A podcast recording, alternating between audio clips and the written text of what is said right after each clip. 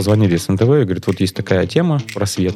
И ведущие такие, это так классно, это так интересно. Мы даже не знали, что мир ландшафтного освещения, он настолько многообразен. Выглядит эффектно и красиво. А в жизни это пыточка. Вот это вот как раз-таки про световые линии вести нет. Мне кажется, если существует ад для светотехников, то это вот нахождение именно в таком пространстве. Всем привет! С вами подкаст Кельвин Никляйн. Все о свете от компании Arlight и его ведущие Оксана Горн и Александр Бахтызин. Тема нашего выпуска – секреты подсветки лестниц. Инструкция по применению. Ну а сегодня в выпуске вы узнаете, какие виды подсветки лестниц бывают, как создать из лестницы арт-объект и как помочь принять решение заказчику. А у нас в гостях Константин Цепелев, профессиональный светотехник и светодизайнер, основатель светотехнической компании Bright Bureau, амбассадор международной светотехнической выставки Interlight, постоянный автор и редактор статей для журналов и сайтов по светодизайну, архитектуре и дизайну интерьеров, автор и ведущий YouTube-канала «Главный по свету». Костя, привет! Привет! Всем свет, всем привет. Всем свет. Вот с этого ты начинаешь свои Свой ролики. каждый день. Я начинаю с этого, да. Ну и как у нас со светом обстоят дела? Как ты считаешь на данный момент, куда отрасль смотрит? Как говорится, как любой человек, так и отрасль смотрит туда, где светло, там, где ярче. Туда и идем, на свет идем, так сказать. Сейчас зима, самое темное время, и, соответственно, сейчас спроса больше. Есть ли сезонность? Классный вопрос, потому что в этом году, я работаю с шестого года в индустрии, это первый раз в этом году, когда вот этот ожидаемый ажиотаж конца года, его не случилось. У нас в этом году истории про то, что нужно закончить ремонт до 31 декабря, или открыть кафе, или э, сдать офис, или еще что-то к концу года, как это было раньше, этого вообще нету. А большинство проектов, которые крупные, они все перенеслись на после праздников. То есть вот мы последний месяц, вот реально весь декабрь, ты звонишь, говоришь, ну, ребят, там, что у нас с офисом, что у нас с этим клубом, что у нас с этим там, заведением. Говорит, ой, ребят, давайте уже после праздников, сейчас уже не, не до вас, не до чего. То есть это все очень плавно, и ноябрь-декабрь не стали вот этими супер горячими месяцами, как это было до этого все время. Но как ты думаешь, чем это связано? Есть догадки? Даже не знаю, может быть, в связи с чередой определенных событий, которые нас регулярно из года в год э, накрывают, у нас произошло такое привыкание ко всему, что вот это вот ажиотажного истерии, которая была связана там, то с повышением цен, то с исчезновением каких-то видов продуктов или еще что-то. То есть мы уже настолько ко всему привыкли, что уже ну, не успели сделать объект, сдать, ну, все там. После январских праздников приступим, доделаем. То есть вот эта спешка, она исчезла, и ажиотажа нету. Но для меня это немножко грустновато, потому что, на самом деле, у нас очень много э, работы, но она связана именно с э, какой-то структурной историей, сдачей, а именно различных проектов в различных стадиях, там, подготовка какой-то документации, которая нужна именно к концу года как раз-таки. То есть это все вот э, бумажная, скажем так, работа ручная. А реализации проектов в этом году, как это было ранее, нету. Массовый. А каких проектов стало больше? Не могу сказать, что что-то изменилось. Ну, офис, наверное, чуть поменьше стало. Стало больше ресторанов или хорики, скажем так, да, кафе. Почему? Потому что тоже мы этот вопрос разбирали, и много мнений бытует, что, по сути дела, у нас же честный подкаст, да, как бы можно говорить как есть. Время непростое. И это время непростое не в этом году, оно непростое с 2019 года. То есть э, накопление вот этой усталости, оно чувствуется. Я думаю, что и, и вы тоже согласитесь, что вы не такие, скажем так, энергичные, как были в 2019 году, например. Это не связано в том числе даже не с возрастом, это именно вот нагнетание психологической ситуации. И что человек делает в таких моментах? Что самое простое, когда доставить себе удовольствие? Пойти в ресторан, поесть вкусно.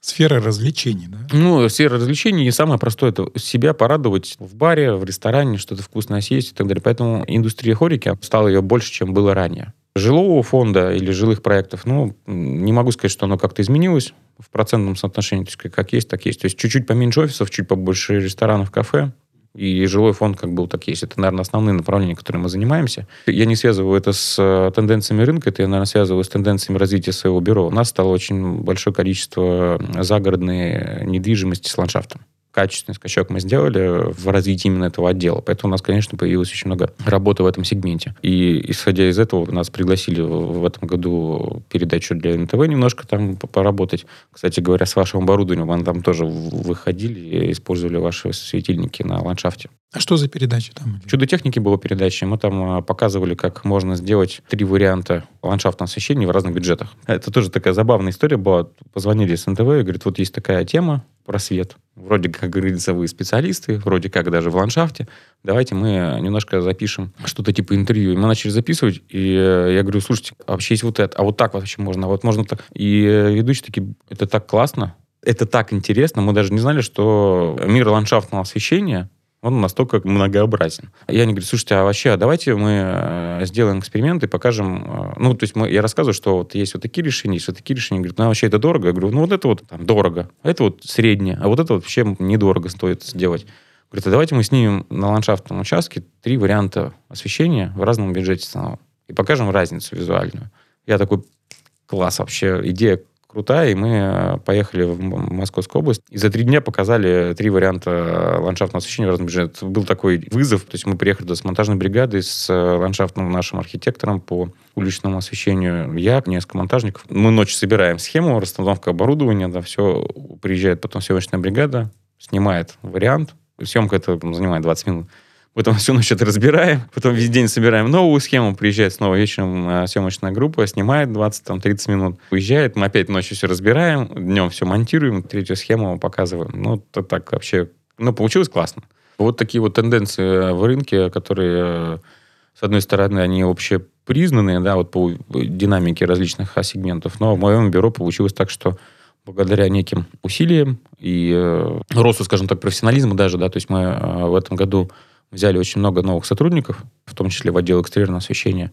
И вот эта вот, вся работа, она дала определенный всплеск, в том числе появление большого количества ландшафтных проектов. Вернемся к загородной жизни. Наша тема подсветка лестниц. Давайте разберем. Сейчас большой запрос, на самом деле, на лестницы, и все приходят, говорят, нам нужна SPI-лента.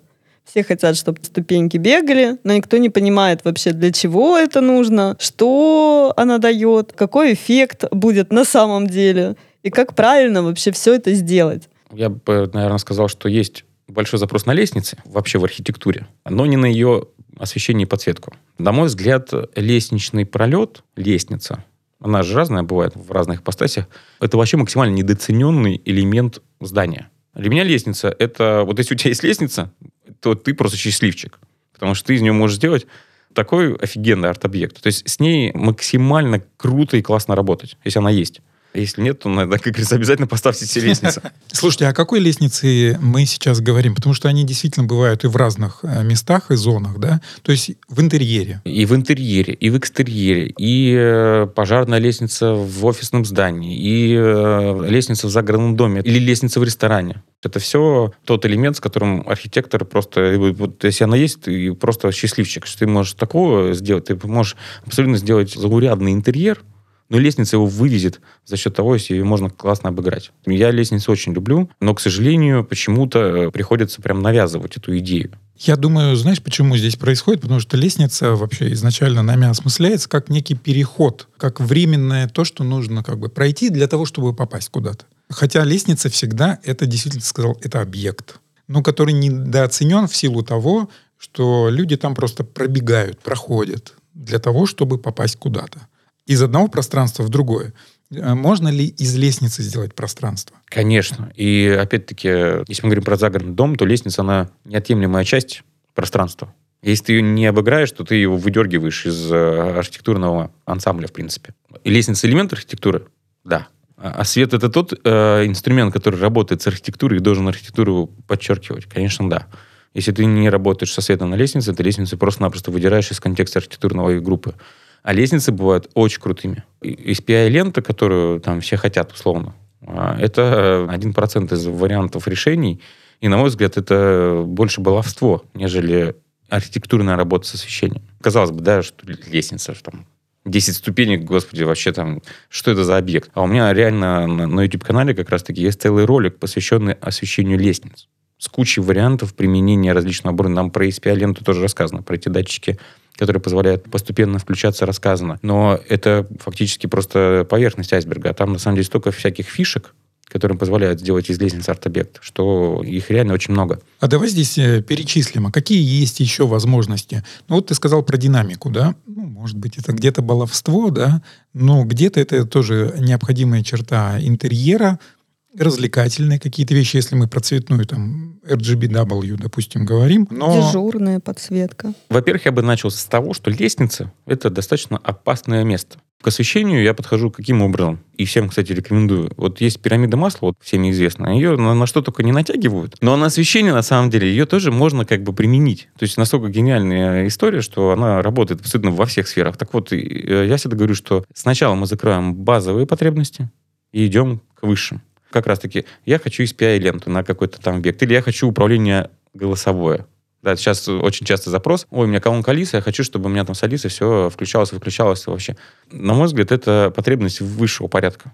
Если у тебя не закрыты базовые потребности, Алиса, как бы забудь пока про нее, закрой возможность управления с выключателей. А сделай проходные выключатели, да, то есть базовая вещь, а потом ты уже ее надстраиваешь и идешь дальше. Точно так же с лестницей. Базовая проблема — это безопасность. То есть ты тоже из пункта А в пункт Б по лестнице пойти безопасным способом, не споткнуться и так далее. То есть фактически обеспечение комфорта. Это первичная задача. Ее можно решать и подсветкой ступеней, подступенек имеется в виду, и э, навигационными светильниками в стенке, и специальными решениями в перилах. Просто подсвечиваем. Просто маркерная навигационная подсветка. То есть, соответственно, мы уже имеем сколько типов. Мы можем работать со светильниками в стене навигационными, которые ставятся через три ступеньки, через две, хоть на каждую, да, там в зависимости от угла этого луча и прочих других решений, это классно смотрится. Опять-таки, ты подсвечивать можешь под ступеньки. При этом ты можешь их подсвечивать как однотонные ленты. И тут можно реально углубляться в моменты, что ты можешь это накручивать, но опять-таки от базовых потребностей. У тебя должно быть маркерное освещение этого подступенька. Либо 24 часа в сутки, либо он должен работать там только в вечернее время, либо включаться, когда тебе нужно. Это вот такая приглушенная подсветочка, да, которая позволяет тебе проходить с этажа на этаж, ночью, в том числе навигационное освещение. Дальше ты добавляешь освещение лестницы, уже более яркую ленту, например, которая эту лестницу выделяет как арт-объект. Дальше ты добавляешь RGB, если тебе нужно нам дискотеку устроить, поставить датчик, который будет считывать музыку, у тебя уже эта лестница превращается в индикатор, эквалайзер, да. Ты собираешь тусовки дома, праздники. Да, то есть ты как бы делаешь вот этот э, пирог из задач. Мне нужно навигационное освещение, мне нужно освещение лестницы как арт-объекта, мне нужно, чтобы это было еще вау-эффект за счет... Вот ты сделал монохромную однотонную легкую подсветочку. Дальше добавляешь более яркий свет для того, чтобы лестница заиграла как условно, как светильник. Дальше ты из нее делаешь эквалайзер как бы для тусовок. Вот это банально на одном виде решения под, подсветка подступенек. Да, там три ленты или лента RGBV, которая управляется каким-то образом определенным через э, диммеры и прочие другие вещи. Вот как бы у тебя решение. То есть первый вопрос, который должен себе задать заказчик или ему, это что вы хотите? От этой лестницы. Просто пройти это будет, насколько для вас важно, да?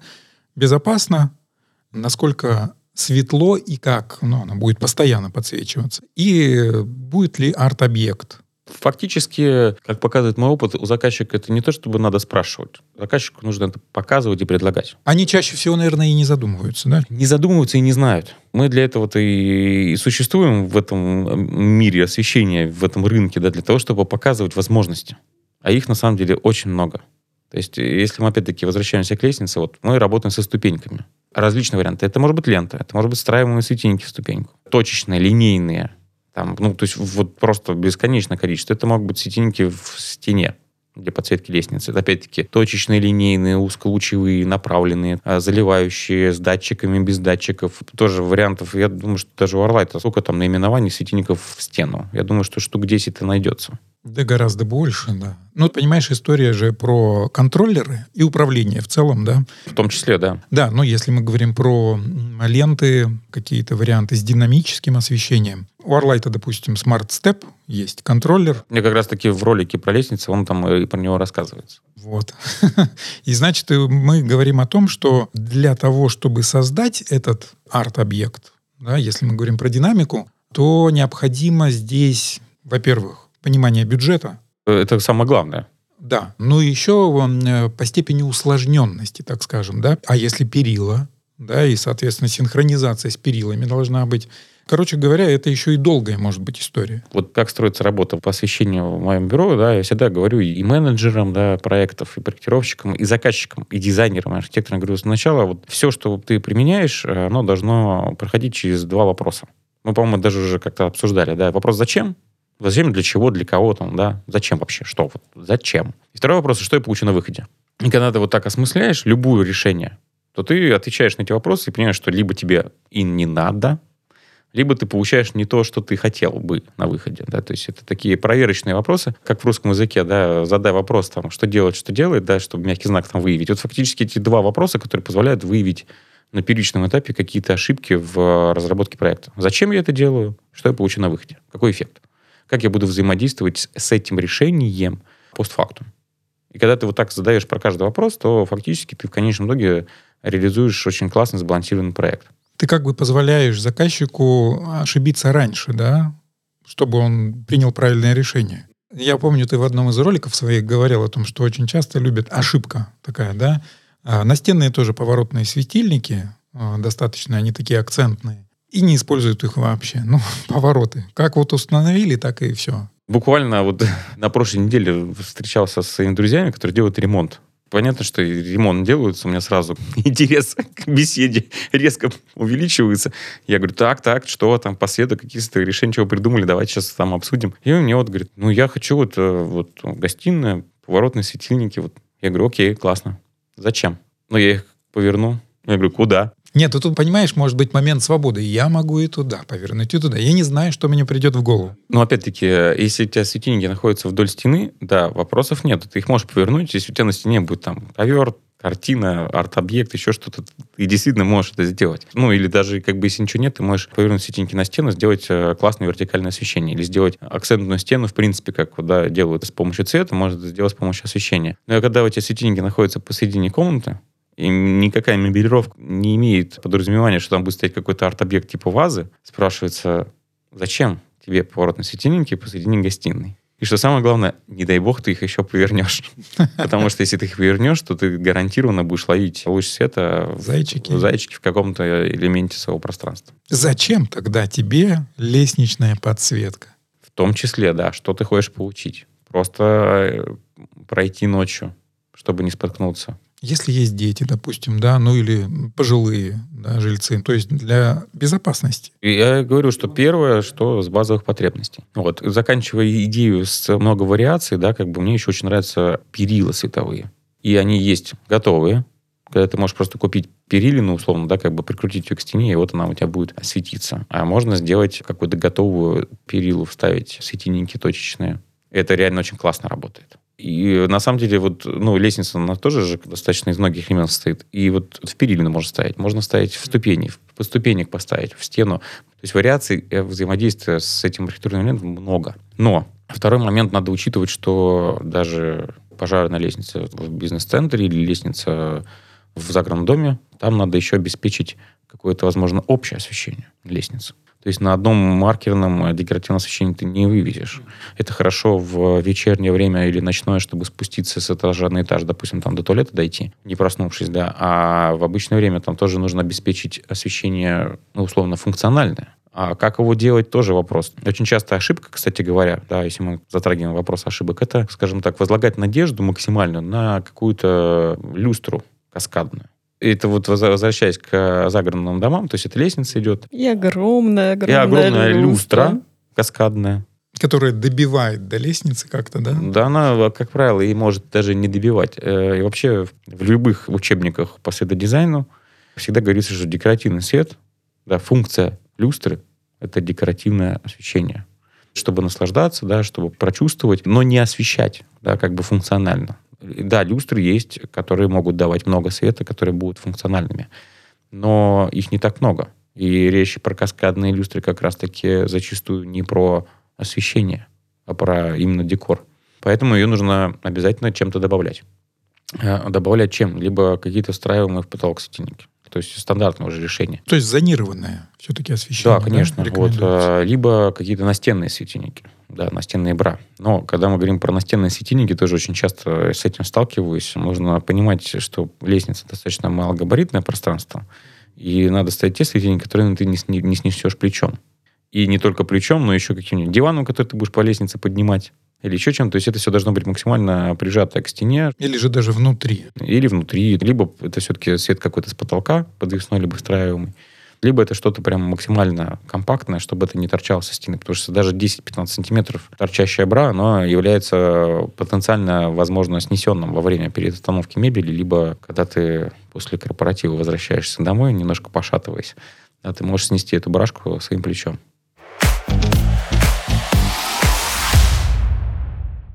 Говоря об ошибках, а, очень часто встречаю в тех же там ресторанах красивая лестница подсвечена, перила, но ты поднимаешься, и тебе прям бьет в глаза. Прям вот с языка, как говорится, сняли. Первое правило с этой техники, это ты, когда планируешь световое решение, оно не должно попадать в глаза.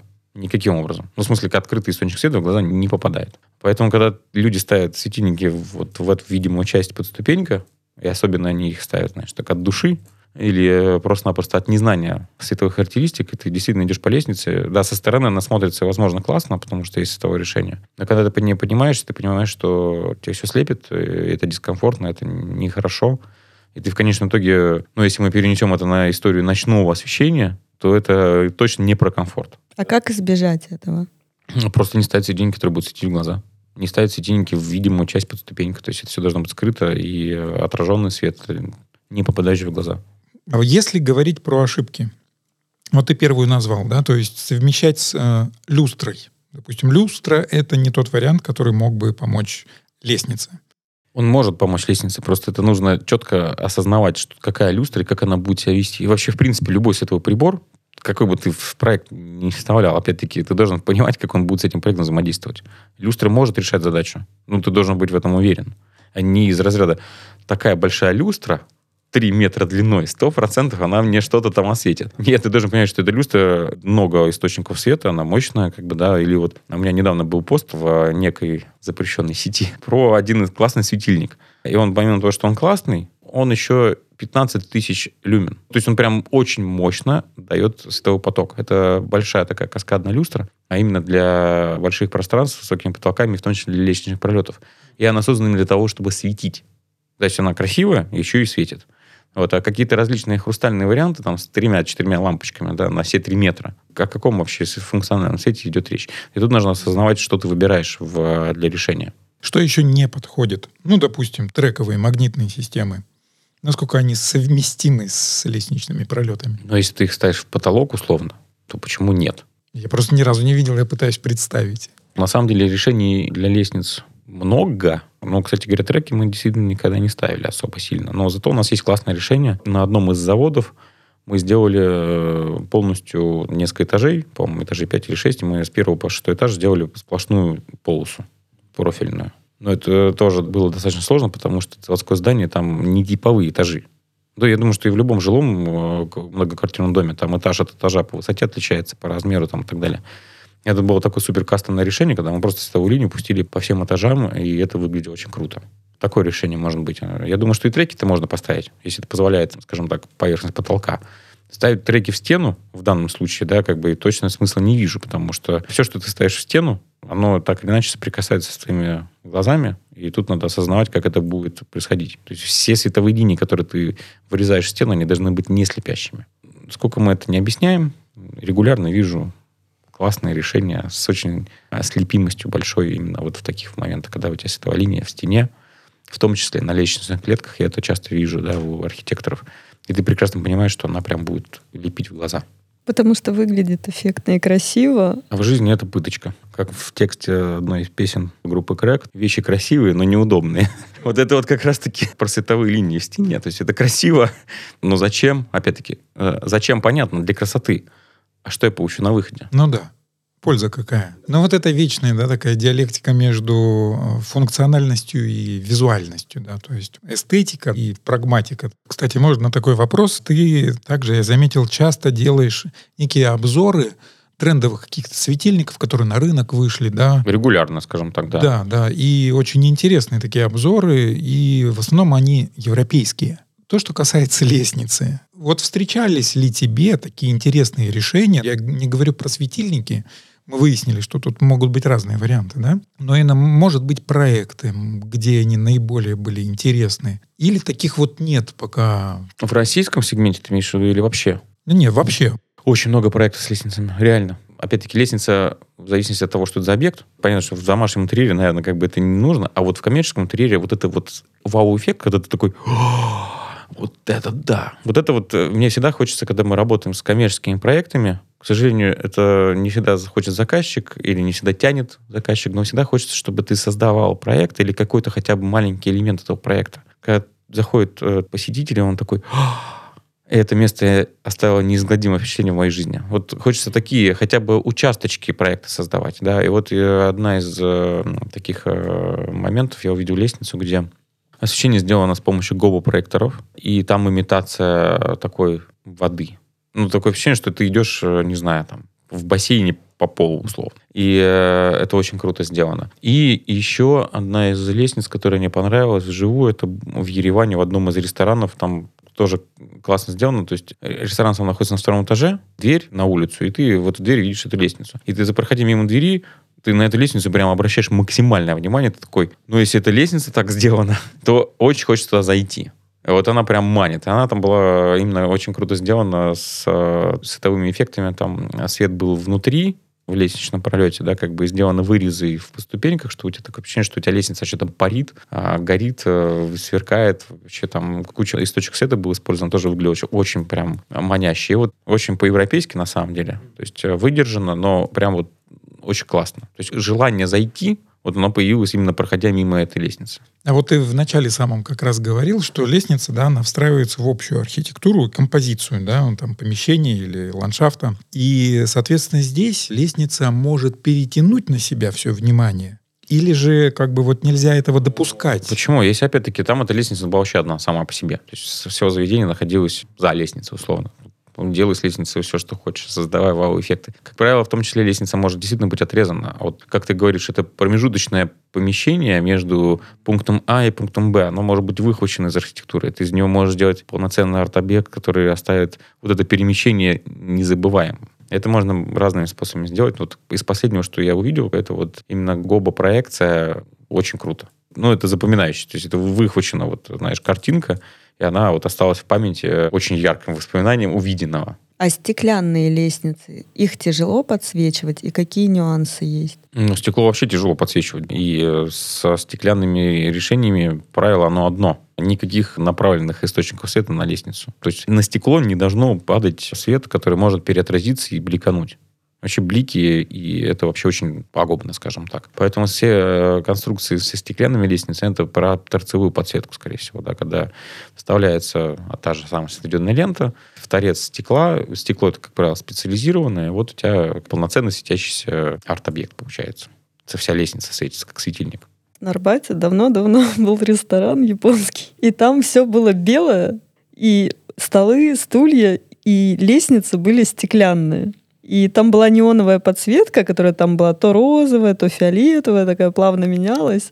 И все падали, то спотыкаясь об стулья, то об столы. Все падали с этой лестницы. Ресторан недолго, кстати, просуществовал. Но, но стеклянная вообще мебель, она, и вот эти стеклянные объекты, это опасная вещь, потому что у меня у самого дома а, в гостиной стоит стеклянный журнальный столик, он максимально вписывается в интерьер, потому что его, в принципе, не особо видно. Если кто-то не знает, что он там стоит, есть вероятность, что он на него, так сказать, наткнется неожиданно. Поэтому, да, со стеклянной мебелью и стеклянной лестницей надо быть аккуратной. В любом случае, лестница стеклянная, она не может быть полностью стеклянной. Во-первых, это опасно с точки зрения того, что она скользкая. Там в любом случае должны быть какие-то нанесения, матировки для того, чтобы ты не подскользнулся. Это первый момент. Второй момент, если ты стоишь под лестницей, стеклянный э, смотришь наверх, то как бы желательно, чтобы ты не видел ничего, что происходит, когда человек проходит по ней, там, например, девушка в юбке. Это не очень классное решение с точки зрения э, вообще обслуживания данного объекта, скажем так. Поэтому тут нужно понимать, как ты со стеклом будешь работать. Ну, я думаю, если про стекло, еще стоит сказать про глянцевые поверхности, которые нас тоже обожают иногда в России ставить. Ну, понятно, какие-то торжественные там залы, гостиные большие, банкетные. Не так давно, кстати, мы там были. Не буду называть где, но была шикарная люстра. И эту лампу мы видели в трех измерениях. Во-первых, на полу. Она прям вот везде под ногами была. и в потолке, который тоже был глянцевым. Я обожаю эти решения. И ты видишь каждую лампочку, и видишь даже разную температуру этих лампочек вот в отражении. У меня где-то картинка есть. Я вообще реально вот прям вот э, всегда очень э, смеюсь в душе про людей, которые занимаются освещением и делают свои салоны таким образом. То есть там салон светильников, где у тебя глянцевый черный натяжной потолок, глянцевый пол, и все люстры висят э, с открытыми источниками света, а источники света вместо того, чтобы быть матовыми, еще с прозрачной колбой. И для меня это просто вообще вот, мне кажется, если существует ад для светотехников, то это вот нахождение именно в таком пространстве, где у тебя максимальное количество бликов и стопроцентное ослепление вообще куда бы ты ни посмотрел. И я думаю, ну вот как? Вот люди продают светильники. Говоря про лестницу, мы тоже должны избегать здесь глянцевых, да? В любом случае, если есть глянец, как бы он должен быть нивелирован. То есть либо ты играешь каким-то образом с углом, таким образом, чтобы он не попадал при прохождении лестницы в глаза. Да, но это достаточно сложная история. Вообще угол направления светильников на глянцевой поверхности, ну, это искусство целое. Поэтому лучше избегать, конечно, глянцевых поверхностей и уж точно не делать на них прямые какие-то источники света. Более лояльно с глянцем работает отраженный свет, нежели прямой. Если уже тебе вот прям вот никак не избежать, то отраженный свет будет более лояльный, скажем так. Главное, чтобы он э, при отражении не был какой-нибудь полоской виден или точками, не дай бог, светодиодной ленты, как это очень любят делать, когда ты экран не ставишь, у тебя при глянце идет переотражение, ты видишь прям все эти точечки. Вот поэтому переотражение должно быть, опять-таки, взвешенное. А лестницы на улицах, они чем-то отличаются от того, что ты освещаешь дома? Конечно, там должны быть светильники с IP-защитой уличные. А кроме этого? По сути дела, наверное, лестница на улице. Но тут надо понимать, что э, как только ты выходишь на работу с, с уличным светом, то твое освещение улицы, оно должно быть вписано в контекст соседей да, или соседних пространств. Это раз. Второй момент. Уровень освещенности для освещения на улице, он намного ниже, нежели в, в интерьере. Это тоже второй момент. То есть как бы делать такую же яркую освещение лестницы, как, как в квартире или в доме, да, это бессмысленно. То есть у тебя контекстность решения уличного она должна отвечать контексту улицы. Человек вообще очень такое странное существо. Уровня света Луны нам достаточно для того, чтобы отлично ориентироваться в пространстве ночью. А свет Луны — это 2-3 люкса. То есть это вообще ничто. Но при этом при таком освещении человек способен даже собирать грибы и ягоды ночью при э, полной луне, скажем так, да. То есть э, тут вот контекстность э, должна присутствовать. То есть это уровень интенсивности и степень защиты. Это вот, наверное, два таких параметра, которые нужно учитывать. А так, опять-таки, это светильники в стену, это светильники в перила, это световые перилы, это подсветка под ступенек. Все те же решения, которые есть. Единственное, что это IP-защита, да, и ударопрочность, если ты действительно будешь контактировать с этими светильниками каким-то образом. То есть ходить по ним, а, очищать их от снега или еще какие-то вещи, это тоже нужно учитывать. Ну и лента должна быть, если мы говорим про ленту, она должна быть IP-защищенная, пригодная для использования в уличной среде. Ну вот основные такие требования к экстерьерному освещению лестничных элементов. А ты вот говорил про лестницы как арт-объект. Используют ли digital сейчас технология для лестниц? Ну, я не встречал, скажем так, каких-то диджитальных технологий для лестниц. Опять-таки, лента SPI, которая с управлением, когда ты поднимаешься по ступенькам, они включаются, это тоже в какой-то степени digital. Но для меня digital это больше там какие-то медиа-экраны, какая-то там супер светодинамика. Я такого не видел особо сильно. То есть фактически, до чего мы договорились-то сегодня? Мы фактически открыли для наших партнеров, коллег некую нишу. Вот, пожалуйста, есть вообще недооцененные возможности. Можно делать digital решения на лестничных пролетах или клетках, или э, уличных лестницах, и это будет арт-объектом полноценным. Но и на самом деле химия вот такого уровня, она прям катастрофична для световых решений, и тут тоже надо это учитывать. И что самое главное, вот тут, по идее, как бы совсем понятно, что у тебя контакт прям близкий, а бывает еще очень, ну, это уже мы отходим от лестниц, как бы, или даже, может быть, и не отходим в какой-то степени, какая-то автомагистраль, и там же тоже лестницы могут быть, какие-нибудь подъемы, переходы, например, да. И вот, казалось бы, там, ну, автомагистрали как бы далеко, а светильники где-то там высоко, а вот из-за того, что у тебя идут машины, они поднимают весь этот поток, и химия поднимается даже на высоту там до 5 метров. И есть примеры, когда у тебя страдают даже уличные опоры от химии на самом высоком уровне, да, как будто на консоли. Потому что настолько как бы она мощная, что она может разъедать светильники даже на высоте 5 метров. Из-за того, что у тебя в автомобиле ездит и поднимает всю эту пыль химозную, скажем так, солевую. Тут э, много, много нюансов, когда ты выходишь именно в городскую среду. Там намного все интереснее, нежели ты работаешь в интерьере.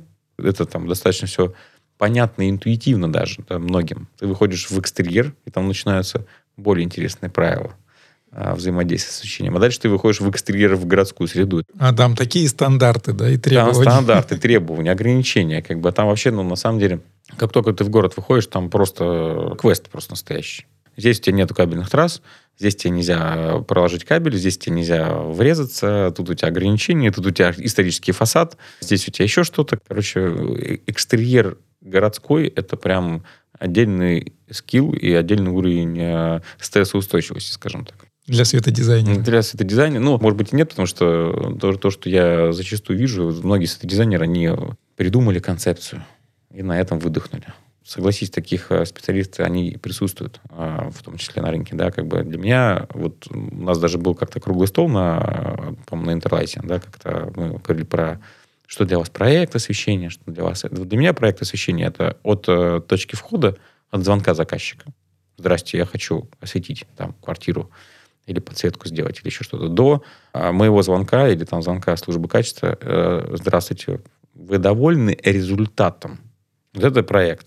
То есть это не концепция разработки, это не поставка светильников, это не монтаж, это вот все вместе, вот это проект освещения. От получения задачи и ее обработка, это тоже очень важно, да, а, снять обратную связь, понять, что реально нужно, кому нужно, для чего нужно, найти решение концептуальное, разработать его, найти на чем его разработать, подобрать оборудование, привести это оборудование, установить его или проконтролировать, чтобы установили правильно, или дождаться, когда его правильно установят путем получения от нас каких-то инструкций. А дальше самое важное, это когда заказчик говорит «да», это то, что я хотел, то, что я ожидал, и то, что я хотел получить. И вот это вот конечная точка поведения проекта. Ну, ты чаще какую обратную связь получаешь? Честно скажу, я не получал ни разу плохой обратной связи.